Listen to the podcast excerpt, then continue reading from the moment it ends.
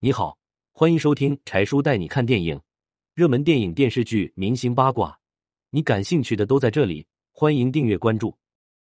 新二代泛滥，富二代遍地，关系户扎堆。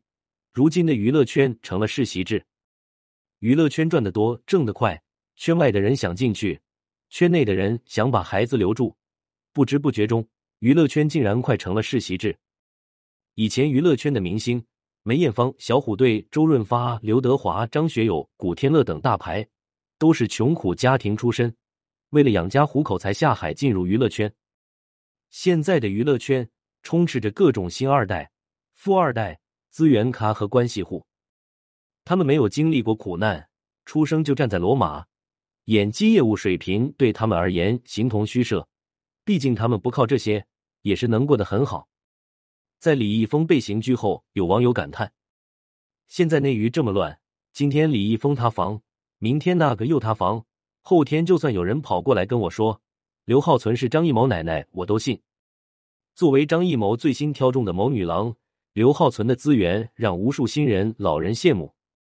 黄晓明曾对刘浩存说：“我好羡慕你啊，我拍了这么多年电影，张艺谋导演都没找过我。”刚出道就搭档张艺谋，刘浩存的起点相当高，但之前有一段时间，刘浩存的风评相当差，后来又被查出他母亲深陷各种丑闻，刘浩存的路人缘一下跌进谷底。有坏就有好，新二代和新二代也不一样，例如谢霆锋、张若昀、董子健、郭麒麟等人，还是在各自领域上有一定实力的，只不过和大环境相比，他们这样的人实在太少了。大多数的二代们都是因为父母亲戚在娱乐圈里，他们进入这个圈子要比其他人更简单、更容易。在别人努力的时候，他们已经站在了罗马。娱乐圈里的人多半都互相有合作，不看僧面看佛面。朋友家的孩子怎么也要给个机会。张三、李四、王五等导演制片，一人给一个机会，都是很多群演一辈子都等不到的机会。现在的娱乐圈要求替身十八般武艺样样精通，却只肯开两三千工资；而要求朋友家孩子或者自家孩子时，根本不考虑他是否够格、专业素质是否过硬。这样的双标态度，也难怪现在娱乐圈的人动不动就被人鄙夷，明星也越来越没有公信力。